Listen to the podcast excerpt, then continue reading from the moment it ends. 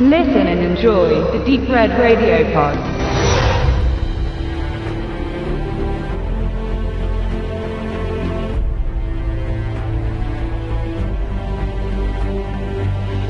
Chain of Command. Bei einem so starren Film verlangt es nach einer starren Analyse. Teilen wir sie in vier Punkte ein. In Story, Hauptdarsteller, Optik, Technik und Fazit. Erstens, die Story. Ein Mann kommt, von wo auch immer, irgendwo hin. Sein Bruder wird getötet und aus Rache erledigt er die Menschen, die mit seinem Ableben und einer dazugehörenden Verschwörung zu tun haben. Zweitens, der Hauptdarsteller, Michael J. White. Er verleiht seiner Figur keinen Charme oder irgendeine Art von Charisma. Seine Kampfkünste machen den Eindruck, als hätte er sie an einer Abendschule im Schnellkurs erlernt. Tatsächlich sind die Fights mit ihm sehr schnell geschnitten, oft steht er mit dem Rücken zur Kamera und es werden viele Teilaufnahmen von Handschlägen und Fußtritten montiert. Seine Leistung, sofern er eine erbracht hat, kommt nicht zu Vorschein. Die Moves, die er sichtlich ausübt, sind schwach und so kraftlos, dass sie keinesfalls die Emotionen eines Kampfsportkenners oder Fans auslösen. Von einem mehrfachen Karate-Champion kann man mehr erwarten.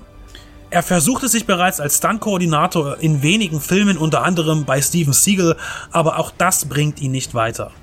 White taugt nichts als Actionakteur. Das mag bitter und überheblich klingen, aber es ist einfach die Wahrheit.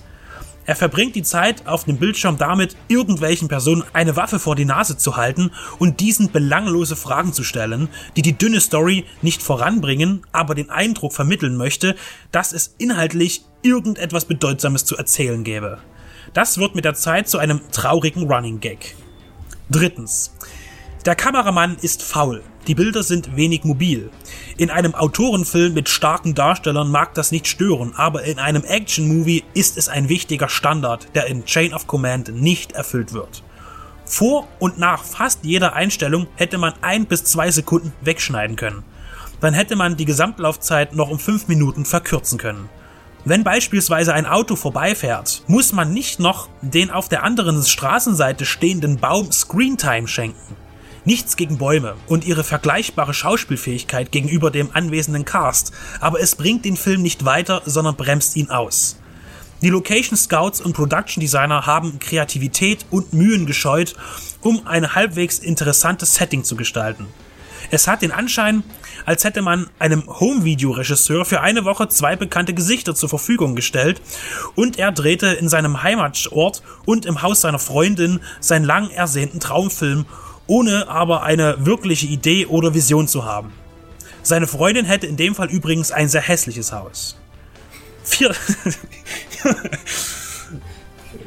Macht nichts. Viertens, das Fazit.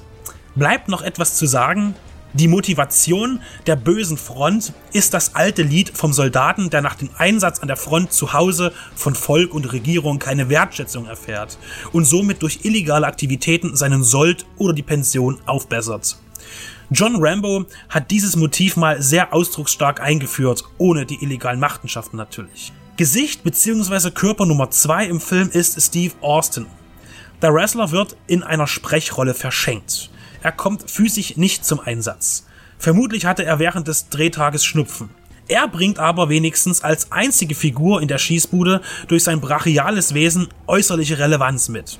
Chain of Command ist in keinem Belangen ereignisreich und somit absolut belanglos. Und wir verlosen ihn trotzdem.